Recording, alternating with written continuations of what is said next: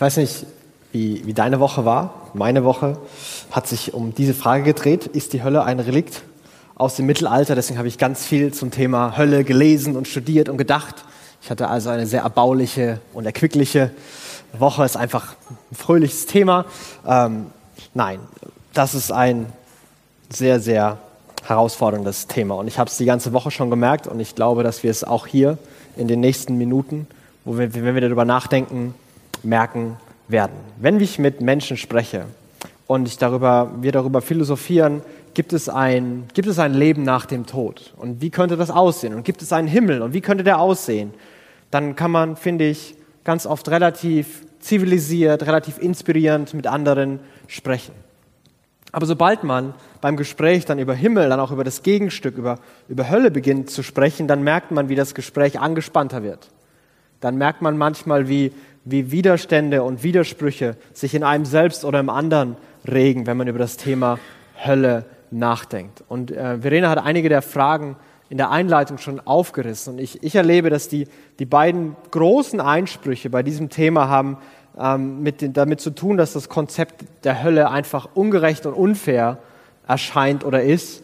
Und das andere ist, dass das Konzept der Hölle nicht zu einem Gott der Liebe passt. Es, ist, es scheint unfair, es scheint ungerecht, weil jeder, es hat auch nicht jeder die gleiche Chance bekommen. Was ist mit all denen, die nichts gehört? Und nur weil jemand den Haken nicht bei Ich bin Christ gesetzt hat, wie, wie kann denn das ewige Strafe und ewige Bestrafung verdient haben?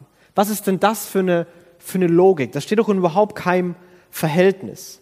Das ist einfach unfair, dass, dass Gott so richtet, so urteilt über Menschen, die, ja, die, die, die waren ganz, ganz gute Leben, haben ganz gut gelebt.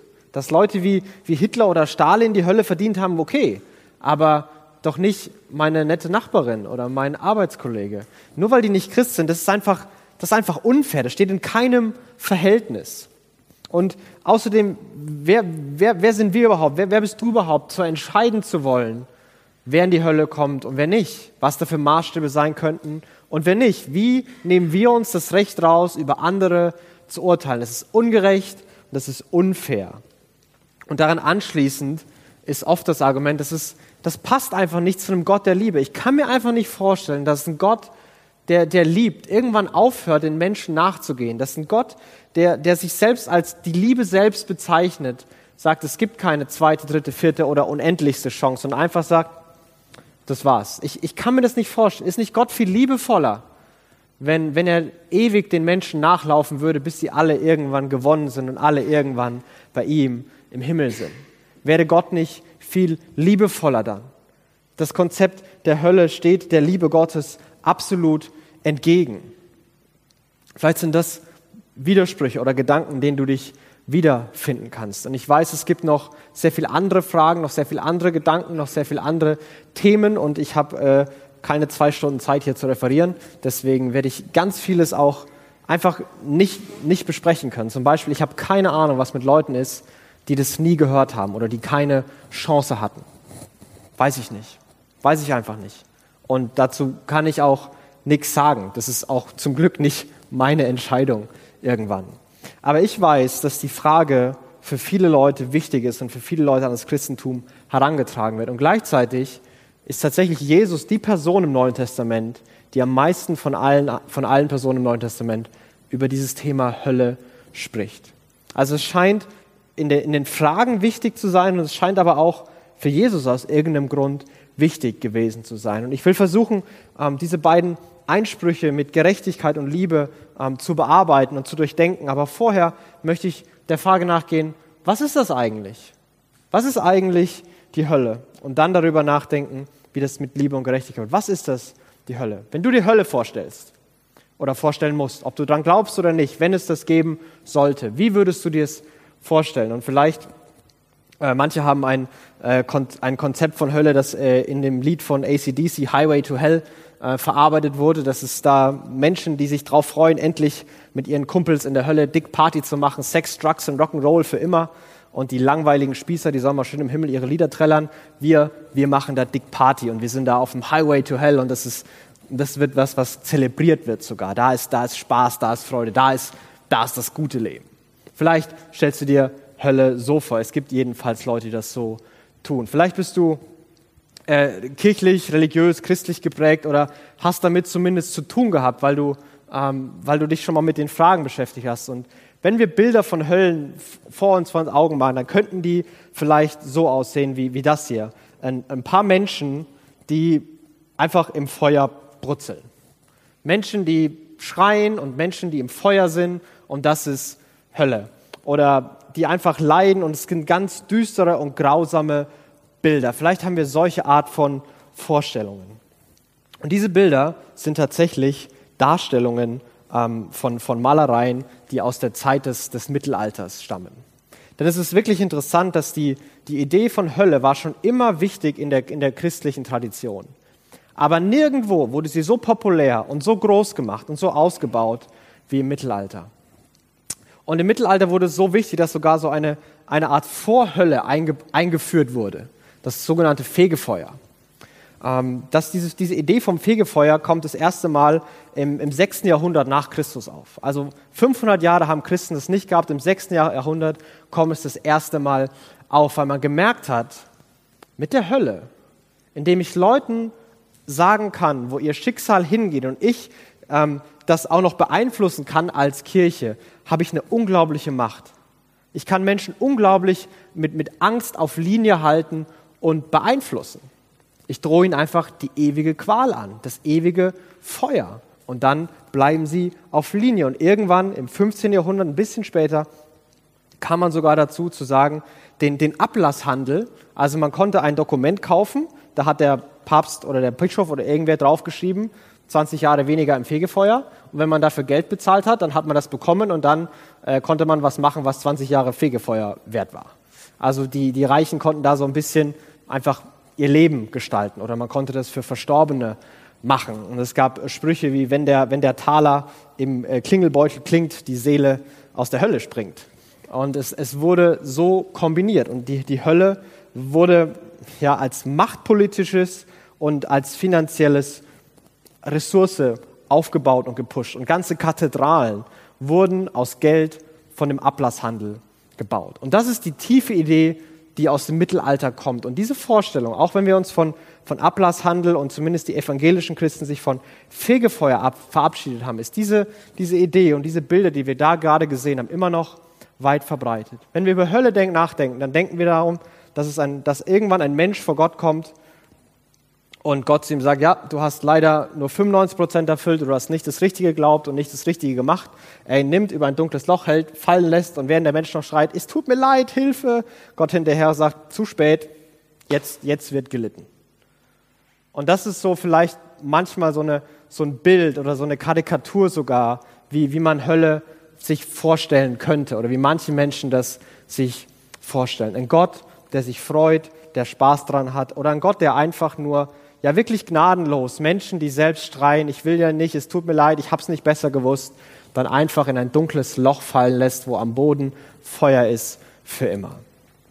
Und dieses Konzept ist ein, ist ein Konzept, das ähm, in, in, in vielen Ausprägungen zutiefst im Mittelalter verankert ist. Und ich habe mich gefragt, was war denn, was war denn davor? Also wenn wir mal nicht auf die, die mittelalterliche Tradition, sondern auf die ersten Jahrhunderte davor zurückgehen, wenn wir, auf das, wenn wir vom Mittelalter auf das zurückgehen, ähm, was, was die ersten Christen geglaubt haben, was, was hat denn Jesus zum Beispiel gesagt, was haben denn die ersten Christen gedacht, kommen wir dann beim gleichen Ergebnis raus, kommen wir dann bei der gleichen Vorstellung von Hölle raus. Und ich habe mir versucht, alle äh, Bibelstellen im Neuen Testament, die ich finden konnte, zum Thema Himmel und Hölle herauszusuchen. Es sind ein paar mehr zum Himmel als zur Hölle, was ich schon mal ganz nett fand. Und ähm, habe die mal gelesen und geguckt, was gemeinsam sein könnte. Und alle Stellen, die mit, mit Himmel, mit ewigem Leben, mit Gottes Reich und diesen, diesen Themenkomplex zu tun haben, sind nie ein abstrakter Ort, sondern sie haben immer mit der Gegenwart und der Präsenz und der Gemeinschaft mit Gott zu tun. Himmel bedeutet im Neuen Testament Gemeinschaft mit Gott zu haben. Und die Hölle, die Hölle ist das Gegenteil. Die Hölle wird als das Gegenteil dargestellt. Äh, Im Thessalonicher Brief ähm, heißt, es, heißt es folgendes, die Strafe, die diese Menschen erhalten, wird ewiges Verderben sein, sodass sie für immer vom Herrn und von seiner Macht und Herrlichkeit getrennt sind. Für immer von Gott getrennt zu sein. Das ist das abstrakte Prinzip, was das Neue Testament und was Jesus und die Apostel und die Hölle verstanden haben. Von Gott getrennt zu sein. Und Jesus äh, hält an verschiedenen Stellen, gibt er Beispielreden ähm, über, über Gericht und über Verurteilen. Und das Urteil, das er am Ende dieser, dieser Reden hält, das Urteil, das er über die fällt, die verloren gehen sollen, ähm, ist zum Beispiel in Matthäus 7 festgehalten, wo, es, wo er dann sagt, dann werde ich zu ihnen sagen, ich habe euch nie gekannt, geht weg von mir. Geht weg von mir. Das ist das verheerende und grausame und schreckliche und ultimative Urteil, das Jesus über Menschen fällt. Geht weg von mir. Ich kenne euch nicht, wir haben keine Beziehung. Geht weg.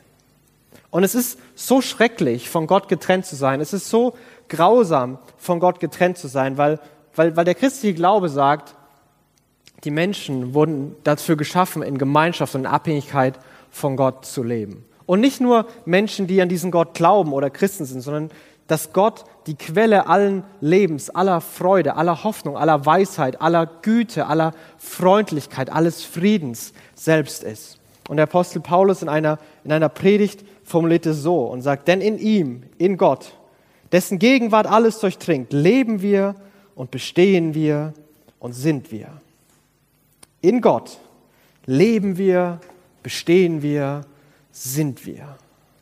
Das, was uns menschlich macht, die, die Menschlichkeit, die Güte, die Freundlichkeit, die Fähigkeit zu lieben, Weisheit, das, das kommt aus der Verbindung, aus der, aus, der, aus der Abhängigkeit mit Gott, der es über denen, die an ihn glauben und denen, die nicht an ihn glauben, regnen lässt, dass beide ernten können. Also Gott ist irgendwie präsent und gegenwärtig für alle. Und daher kommt die, die Menschlichkeit. Und es ist deshalb so verheerend, denn wenn man sich von Gott trennt, dann trenne ich mich von, von der Quelle des, des Lebens, der, der Freude, des Friedens, der Zuversicht. Dann, dann trenne ich mich davon. Und dann bleibt nur noch das übrig, was nicht mehr menschlich, sondern unmenschlich ist. Dann bleibt Eifersucht, Neid, Bitterkeit, Grausamkeit, Einsamkeit, Hass. Dann bleiben all diese Dinge übrig. Man bleibt irgendwie noch Mensch, aber man ist zutiefst unmenschlich geworden und man verliert seine, ja, fast seine Identität. Und dieses, diese Vorstellung ist für Jesus und die biblischen Autoren so schrecklich, dass sie wirklich, wirklich krasse Bilder für Hölle verwenden. Es gibt zwei große Bilder, die sie meistens verwenden. Das ist Feuer und das ist Finsternis. Finsternis für die absolute Isolation, für die absolute Gefangenheit in der Dunkelheit, für die Hoffnungslosigkeit und die, die tiefe, tiefe Trennung und Isolation. Und Feuer, Feuer als, als Zerfall, als, und wenn, wenn es heißt im, im Feuer verderben, das Wort verderben wird oft verwendet. Und das bedeutet, seinen ursprünglichen Sinn, seine Identität zu verlieren. Also das, was man eigentlich ist, wozu man gemacht wurde, zu verlieren. Es zerfällt, es ist ein Holzscheit, der verbrennt und es bleibt nur noch irgendwie Asche und er ist irgendwie noch da, aber irgendwie auch nicht mehr. Und, und die Idee ist, dass die Hölle zutiefst unmenschlich macht. Dass die Hölle ein Ort der Unmenschlichkeit, der Trennung von Gott ist, dass es ein Ort ist der Dunkelheit und des Zerfalls, wo Menschen sich irgendwie selbst verlieren und auflösen. Und diese Vorstellung von Hölle, als ich, als ich das so studiert hatte und ich dachte mir, ähm, die, die Bilder, die Jesus verwendet mit Feuer und, und manche anderen Bilder, die verwendet werden, das, was dahinter steckt, das, was diese Bilder ausdrücken sollen, das ist noch, noch viel schrecklicher als so manche Vorstellung, die ich bisher hatte. Das ist, das ist viel trauriger, das ist viel grausamer, dass Menschen, die ich jetzt noch, noch sehe, die Menschen, die, die, die fröhlich, die, die liebevoll, die freundlich, die gütig, die weise sind, dass sie getrennt von Gott, eines Tages all das verlieren werden und zutiefst unmenschlich sein werden. Und wenn Jesus über diese Hölle spricht, ähm, dann, dann macht er das, indem er über, über zwei Wege redet. Er macht einen klaren Dualismus auf. Und in äh, Matthäus 7 auch spricht er, spricht er so, und er sagt, geht durch das enge Tor, denn das weite Tor und die Breit, der breite Weg führen ins Verderben. Und viele sind es auf diesem Weg. Doch das enge Tor und der schmale Weg, sie führen ins Leben und nur wenige finden diesen. Jesus redet von zwei Wegen. Es gibt einen Weg ins Verderben und einen Weg hinein ins Leben. Einen Weg in die Hölle, einen Weg in den Himmel. Und als er äh, einen, den, den Pharisäern, das waren die, die religiösen, frommen, moralischen, guten Menschen der damaligen Zeit, so wurden sie jeweils gesehen. Als er denen Matthäus 23 ein ganzes Kapitel lang eine Rede hält, da sagt er ihnen in Vers 5, all ihre Werke aber tun sie, damit sie von den Leuten gesehen werden. Und er endet nach vielen, vielen weiteren Versen, was all diese Werke sind. Schlangen, Otternbrot, wie solltet ihr dem Gericht der Hölle entfliehen? Dieser Weg in die Hölle, dieser Weg in, die, in den Zerfall scheint zutiefst etwas mit Selbstzucht zu tun haben, mit einer Selbstzentriertheit, damit, dass es mir um mich geht, um mein Ansehen, was, was ich kann, was ich bin, was andere denken, was ich habe, was ich will, was ich erreichen kann, wie selbstlos ich sein kann, wie viel Mitleid ich verdient habe, wie sehr alle anderen schuld sind und ich immer gerecht bin. Hauptsache, es dreht sich alles um mich. Und das kann manchmal sehr, sehr offensichtlich sein. Und wir, wir, wir, wir, wir merken es, wenn, wenn wir Menschen kennen, die, die, wirklich, die, man, die wirklich selbstzentriert sind, die in irgendwas gefangen sind, in, die sich um sich selbst drehen und allen anderen die Schuld geben und sich selbst bemitleiden und sich nur um sich drehen und was sie alles nicht haben, was sie alles verdient hätten, dann merken wir, wie der Dinge kaputt gehen. Wir merken, wie soziale Kompetenzen, soziale Beziehungen zerfallen. Wir merken, wie manche Menschen auch körperlich und, und auch psychologisch zerfallen und kaputt gehen. Und erst wenn, wenn, wenn sie merken, Moment mal, warum auch immer ich hier bin, was immer meine Eltern, meine Arbeitskollegen, mein Partner gemacht haben, das war alles schlimm, aber dass ich hier bin und, und wie es hier weitergeht, das ist, das ist meine Verantwortung. Und ich kann nicht mich um mich selbst drehen und mich mir selbst mitleiden, sondern ich muss anfangen, anfangen, mich aufzumachen. Und C.S. Lewis ähm, schreibt darüber, dass es nicht nur die offensichtlichen, großen, selbstzentrierten Dinge sind, die diesen, die diesen Weg bedeuten, sondern dass es kleine Tendenzen sein können, die manchmal völlig ausreichen. Und er schreibt, die Hölle beginnt mit einer nörglerischen Stimmung, immer sich beschwerend, immer den anderen die Schuld gebend. Aber du selbst bist noch verschieden von ihr. Du kritisierst sie vielleicht sogar und du kannst es bereuen und damit aufhören. Aber es mag der Tag kommen, da du es nicht mehr kannst. Denn dann wird kein Du übrig sein, die Stimmung zu kritisieren, sondern nur das Nörgeln selbst, das unaufhörlich wie eine Maschine fortgeht. An einer anderen Stelle sagt Louis, nicht, dass Gott einen Menschen in die Hölle schickt. Nein, im Herzen eines jeden von uns wächst etwas heran, das von ganz, sel ganz von selbst unsere Hölle wird, wenn wir nicht zulassen, dass es mit Stumpf und Stiel ausgerottet wird. Und es gibt diese Idee bei vielen christlichen Theologen. In uns wächst etwas heran, dieses, dieses Selbstzentrierte, dieses Es geht um mich, das irgendwann die Hölle für jeden von uns bedeuten wird und Gott muss uns da gar nicht hinschicken. Also die Idee ist, Hölle ist selbstgewählt. Hölle ist etwas, worum Menschen, wo Menschen sich selbst freiwillig dafür entscheiden, wo der Weg hingeht.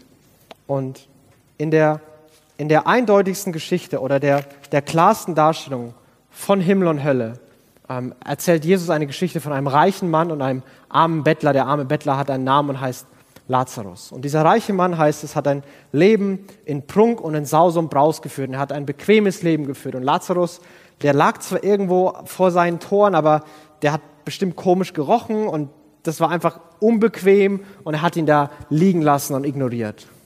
Und eines Tages sterben beide. Und das, zuerst geht das Bild auf Lazarus, der, ähm, der bei Abraham ist, dem Vater aller Juden, der, der eine Geborgenheit, eine Sicherheit, eine, eine Wärme erlebt. Und dann kommt das Bild auf diesen reichen Mann. Der reiche Mann hat keinen Namen, er ist nur der Reiche, er ist irgendwie identitätslos und unmenschlich. Lazarus dagegen hat einen Namen und ist menschlich. Und dieser Reiche sieht Lazarus und sieht Abraham und er kann anscheinend in den Himmel gucken. Und dann sagt er etwas und stellt eine, eine Bitte oder eine Forderung. Und er sagt folgendes in Vers 24 in Lukas 16. Vater Abraham, rief er, hab Erbarmen mit mir und schick Lazarus hierher. Lass ihn seine Fingerspitze ins Wasser tauchen, damit meine Zunge, um damit meine Zunge zu kühlen. Ich leide furchtbar in dieser Flammenglut.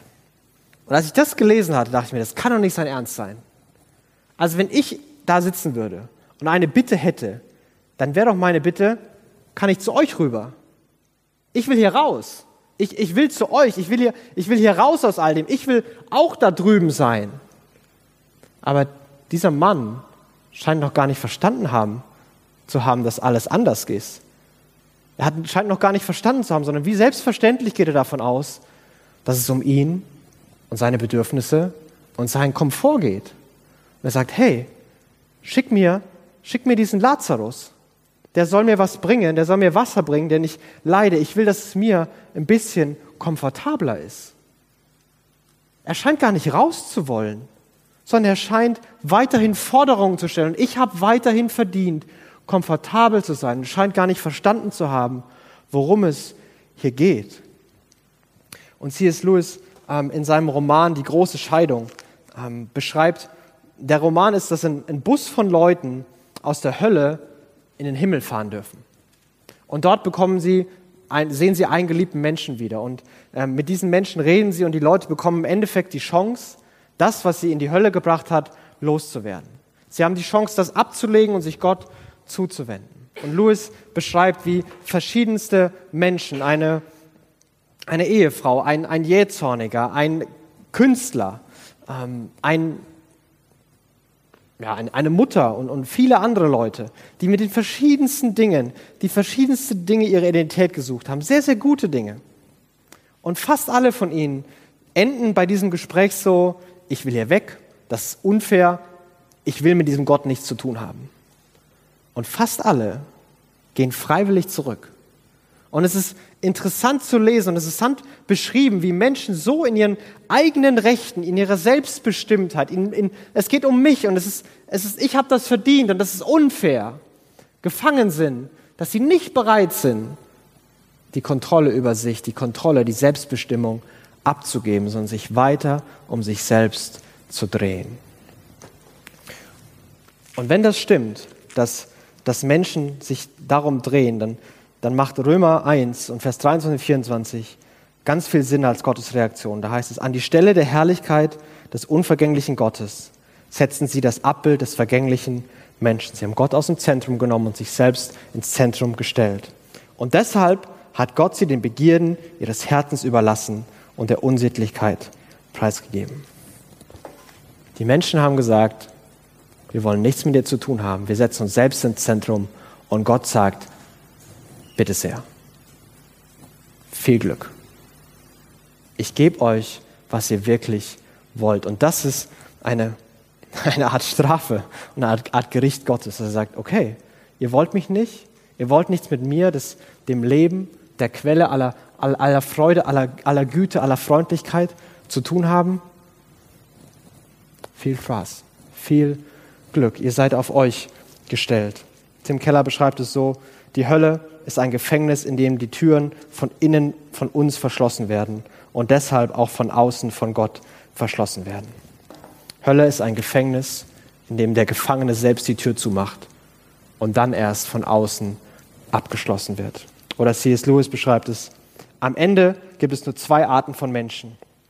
Die, die zu Gott sagen, dein Wille geschehe, und die, zu denen Gott am Ende sagt, dein Wille geschehe. Alle, die in der Hölle sind, erwählen sie. Ohne diese Selbstwahl könnten sie nicht in der Hölle sein. Jeder bekommt, was er will. Menschen, die sagen, ich brauche Gott nicht, ich will Gott nicht, ohne Gott ist es besser, ich weiß selbst, was, wie ich leben kann, wie ich mich selbst bestimmen kann. Die bekommen, was sie, was, sie, was sie haben wollen. Die bekommen die Trennung von Gott. Und die tragische Ironie ist, dass sie in dem Versuch, ihre eigenen Rechte, ihre eigene Erfüllung zu verteidigen, sich selbst verlieren. Und die, die sich in Gott verlieren, sich selbst finden werden. Und diese Idee, wenn es wirklich so ist, dass es selbst gewählt ist und Gott sagt, du bekommst, was du willst, was, was könnte fairer sein? Was könnte gerechter sein, als dass Gott sagt, wenn du das willst, dann bekommst du das. Wenn du dich dafür entscheidest, okay, ich, ich sorge dafür, dass dein Wille, dein Wunsch geschieht. Und, und für mich ist es so, dass es, ja, es ist vielleicht gerecht. Ja, vielleicht ist das so. Und ähm, viele, viele Theologen und biblische Autoren sprechen so über die Hölle. Und trotzdem macht es für mich die Frage nach, passt das denn zu einem liebenden Gott? Die Fragen macht es noch nicht zu. Die Fragen hat es noch nicht geklärt. Die Fragen bleiben noch ein Stück weit offen. Und ich muss sagen, ich bin manchmal schockiert, mit welcher, mit welcher Freude manchmal Christen die Hölle proklamieren. Mit welcher ja, arroganten Überheblichkeit anderen Menschen die Hölle angedroht wird, Schilder geschrieben werden und gesagt wird, ihr kommt dahin, du kommst dahin, wegen, weil und deshalb. Und ich leide hier auf der Welt, aber du, du wirst dafür in Ewigkeit leiden, was übrigens zutiefst selbstzentriert, zutiefst bitter ist und vielleicht viel näher an der Hölle als manch andere. Denn wenn wir als Christen, wenn wir anderen Menschen die Hölle wünschen, dann sind wir viel näher beim Teufel als bei Jesus. Und ich kann das nicht nachvollziehen. Und manchmal sind die, die, die selbstgerechtesten und am weitesten entferntesten und getrenntesten Menschen von Gott die frömmsten. Religion schützt nicht davor, selbstzentriert zu sein. Und Jesus macht das klar, indem er zum Beispiel diese Pharisäer warnt. Und, und trotzdem kann Jesus all dem, all dem nicht zuschauen, eben weil sein Wunsch ist, dass die Leute eben nicht erlanden, dass die Leute eben nicht leiden, dass die Leute eben nicht getrennt von ihm sind. Weil er, weil er liebt, respektiert er das. Wenn wir einen Menschen lieben, dann müssen wir ihm immer die Möglichkeit geben, Nein zu sagen. Dann müssen wir ihm immer die Möglichkeit geben, uns abzulehnen. Selbst wenn uns das das Herz bricht. Aber das bedeutet es, jemanden zu lieben. Und weil Gott uns liebt, akzeptiert er das. Und trotzdem bleibt in ihm der Wunsch, der zum Beispiel im 2. Timotheus festgehalten ist. Gott will, dass alle Menschen gerettet werden und dass sie die Wahrheit erkennen. In seiner Liebe kann er nicht tatenlos zusehen. Er will, dass alle gerettet werden. Und gleichzeitig, gleichzeitig kann Gott nicht einfach sagen, Schwamm drüber. Denn diese Selbstzentriertheit, die ist nicht, nicht nur ein Kavaliersdelikt. Damit zerstören wir uns selbst und damit zerstören wir auch andere. Fast alle menschlichen Tragödien, die Menschen sich einander antun, die Völker sich einander antun, haben damit zu tun, dass jemand sagt, ich bin wichtiger als du, mein Bedürfnis ist höher als deins, dass Menschen sich um sich selbst drehen, Länder und Völker sich um sich selbst drehen und andere dabei leiden und anderen Unrecht und Leid zufügen. Im Römerbrief heißt es, denn als unser Leben noch von unserer eigenen Natur bestimmt war, wirkte sich in allem, was wir taten, die sündigen Leidenschaften aus. Und die einzige Frucht, die das brachte, war der Tod. Die einzige Frucht, die es bringt, wenn Menschen sich um sich selbst kreisen, bedeutet den Tod. Den Tod einer Beziehung, den Tod von, von Freiheit, von Freude und ultimativ sterben wirklich Menschen deswegen, weil andere sagen, du passt mir nicht, du gefällst mir nicht, du hast es nicht verdient zu leben, weil du mir, mich irgendwie störst, weil du nicht, was auch immer. Und, und es gibt so viel Leid und Schmerz. Und wenn Gott sagen würde, schwamm drüber, ja, dann wäre das vielleicht gnädig zu denen, die die Täter sind. Aber was mit all den Opfern? Welches Opfer kann damit leben, dass der Richter sagt, pff, schwamm drüber? Das ist absolut lieblos. Das ist das Grausamste, was man Opfern antun kann, wenn man Täter rechtfertigt, ohne sie zur Rechenschaft zu ziehen. Und da ist Gott, der die Freiheit respektieren will. Da ist Gott, der nicht will, dass irgendjemand von ihm getrennt ist. Und da ist ein Gott, der nicht einfach sagen kann, schwamm drüber, weil er liebt, weil er liebt, weil er liebt. Und deswegen macht sich dieser Gott auf. Dieser Gott macht sich auf, wird Mensch. Und dieser Jesus predigt eine Botschaft, die wirklich erstaunlich ist. Er sagt, liebt Gott und liebt euren Nächsten. Kurz gesagt, schaut weg von euch. Liebt Gott und liebt die anderen. Hört auf, euch um euch selbst zu drehen. Er sagt wieder und wieder, verleugnet euch selbst. Wer sein Leben verliert, der wird es finden. Aber wer sein Leben behalten will, der wird es verlieren. Gebt euch selbst auf. Hört auf, euch um euch selbst zu drehen, euch selbst ins Zentrum zu stellen. Und Jesus sagt, ich bin gekommen, zu suchen und zu retten, was verloren ist. Die, er ist gekommen, zu retten. Zu retten vor dem, vor dem Zorn Gottes, den wir als, als Täter gegen Gott und gegen andere wegen unserer Selbstzentriertheit verdient hatten. Und er ist gekommen, um uns zu retten von uns selbst, von unserer eigenen Selbstsucht. Nicht um uns Angst zu machen, denn Angst vor der Hölle bringt gar nichts. Ich, ich, ich, denn ich ändere den Kern nicht. Ich habe Angst, ich habe Angst und deswegen ändere ich das. Aber es geht immer noch um mich. Es geht dabei nicht um Gott. Aber Jesus will, dass es uns um ihn geht. Und Jesus kommt auf diese Welt und Jesus rettet. Und er rettet, indem er ans Kreuz geht. Und am Kreuz erlebt Jesus die wortwörtliche, die buchstäbliche Hölle. Matthäus 27 ruft Jesus, mein Gott, mein Gott, warum hast du mich verlassen? Gott hat Jesus verlassen. Jesus hat erlebt, was es bedeutet, von Gott getrennt zu sein. Jesus hat die Hölle erlebt. Und wie schlimm diese Trennung sein muss, ich glaube, das ist fast unbegreiflich für uns. Wenn dein Arbeitskollege zu dir sagt, ich will nichts mehr mit dir zu tun haben, das ist schlimm. Wenn ein langjähriger Freund sagt, ich will nichts mehr mit dir zu tun haben, das ist viel schlimmer. Wenn ein langjähriger Ehepartner zu dir sagt, ich verlasse dich, ich will dich nie wieder sehen, dann ist es vielleicht das schmerzhafteste und qualvollste, was du erleben und was du hören kannst. Denn umso, umso länger, umso tiefer, umso intimer eine Beziehung war, umso schrecklicher, umso grausamer, umso qualvoller die Trennung. Und Jesus hatte mit seinem Vater eine Beziehung, die keinen Anfang hatte, die immer da war, die, die eine, eine, eine Tiefe und eine Intimität hatte, die, die keine menschliche Beziehung auch nur annähernd, annähernd erreichen kann. Und Jesus, Jesus wurde von Gott verlassen. Dass, dass, dass der, der Leib von Jesus gebrochen wurde und dass sein, sein Blut vergossen wurde, was Brot und Wein signalisieren, das war schlimm. Aber es war nichts. Es war nichts im Vergleich zu der Trennung von seinem Vater. Jesus hat die Hölle selbst getragen und die Hölle selbst erlebt. Aus einem einzigen Grund. Weil er uns liebt. Weil er will, dass keiner von uns die Strafe Gottes ertragen muss, dass keiner von uns getrennt sein muss, weil er uns vor uns selbst retten wollte, weil er will, dass wir zutiefst menschlich werden und immer menschlicher werden und nicht in Unmenschlichkeit landen, weil er wollte, dass wir uns auf den Weg zu ihm machen.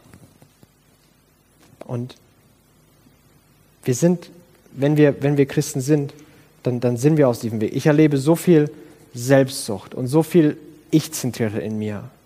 Aber gleichzeitig erlebe ich, wie Jesus mehr und mehr und mehr und mehr und mehr mich verändert. Jesus mehr und mehr dafür sorgt, dass ich mich um ihn drehe und nicht mehr um mich drehe. Und keine, keine Panik, wenn du manchmal noch Tendenzen in dir erlebst. Wir sind alle noch auf dem Weg. Und es ist ein Weg, der sich in, in Ewigkeit projizieren wird.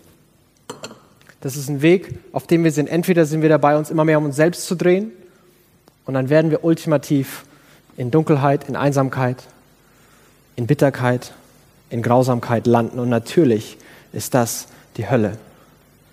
Und wenn wir beginnen, uns um Gott zu drehen, dann werden wir, wenn wir es ewig projizieren, immer liebevoller, gütiger, freundlicher, friedvoller werden. Und natürlich wird das der Himmel sein. Und ganz am Ende, bevor Jesus starb, als sein Leib gebrochen war, sein Blut vergossen wurde, hängt Jesus am Kreuz. Er erlebt gerade die Hölle und er schreit, es ist vollbracht. Die Hölle ist besiegt. Die Strafe ist getragen. Die Qual ist, ist erlebt. Es gibt nichts mehr, was von Gott trennen kann für die, die sagen, Gott, ich will zu dir. Und das, der direkte Beweis ist der Verbrecher neben ihm am Kreuz, der sein ganzes Leben auf dem Weg weg von Gott war. Und kurz bevor er stirbt, sagt, Jesus, denk an mich. Jesus, ich will bei dir sein. Und Jesus sagt, noch heute wirst du mit mir im Paradies sein. Es gibt keine Stelle in der Bibel, wo Gott zu jemandem sagt, es, wo, wo jemand sagt zu Gott, es tut mir leid, es tut mir leid, hilf mir, rette mich. Und Gott sagt, Pech gehabt. Aber es gibt Stellen, wo Gott sagt, du willst nichts mit mir zu tun haben, dann lasse ich dich auch in Ruhe. Aber die Einladung und die Größe der Liebe Jesu, die sie am Kreuz zeigt, dass er die Strafe trägt, dass er die Hölle selbst erlebt, weil er uns vor Augen hatte, weil er sagt, ihr seid es wert und ich will, dass ihr nie die Hölle erleben müsst. Und er ruft, es ist vollbracht, ihr müsst nie wieder irgendwas tun und irgendwas, irgendwas wieder erleben. Das ist für mich Beweis genug, dass Jesus mich mehr liebt, als ich mich selbst liebe. Dass Jesus es besser mit mir meint, als ich es manchmal mit mir selbst meine. Und das ist für mich Grund genug, mich, mich in diesem Jesus, mich in diesem Gott zu verlieren und immer mehr auf ihn auszurichten.